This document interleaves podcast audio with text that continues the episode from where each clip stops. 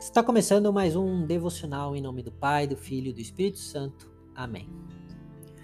Texto de hoje em Romanos 12, versículo 10, diz o seguinte: Amem-se com amor fraternal e tenham prazer em honrar uns aos outros. Uh, no texto de hoje, uh, vemos que temos que amar né, uns aos outros, mas que nós temos que amar uns aos outros, ué, não é novidade para ninguém. Só que que amor é esse, né? Paulo nos diz que devemos amar com amor fraternal, e não é por acaso. O amor entre irmãos se espera que seja puro, sem segundas intenções, que se alegre com o sucesso do outro e se entristeça com a tristeza, com o fracasso ou com a injustiça uh, do outro. Irmãos se amam mesmo depois de uma briga, né? Depois do desentendimento, o perdão sempre está à porta dos irmãos.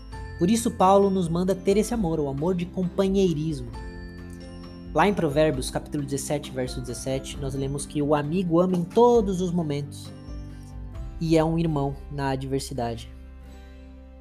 E seguido ao amor, ele diz mais: prefiram ou busquem honrar aos outros em vez de a si próprio. O amor não procura se promover, mas promover o bem ao outro. Nesse sentido, como irmãos na fé, precisamos sempre, em todo tempo, pensarmos no bem e em honrar aos outros antes de nós mesmos. A vida de igreja é uma vida onde o outro é o foco e não os meus interesses ou a minha pessoa. Por isso devemos amar não de palavras, mas em ações. Assim cumpriremos o mandamento de amarmos uns aos outros com pureza do amor fraternal, não buscando interesse, mas sermos úteis, úteis e bons servos daquele que estamos amando. Amém.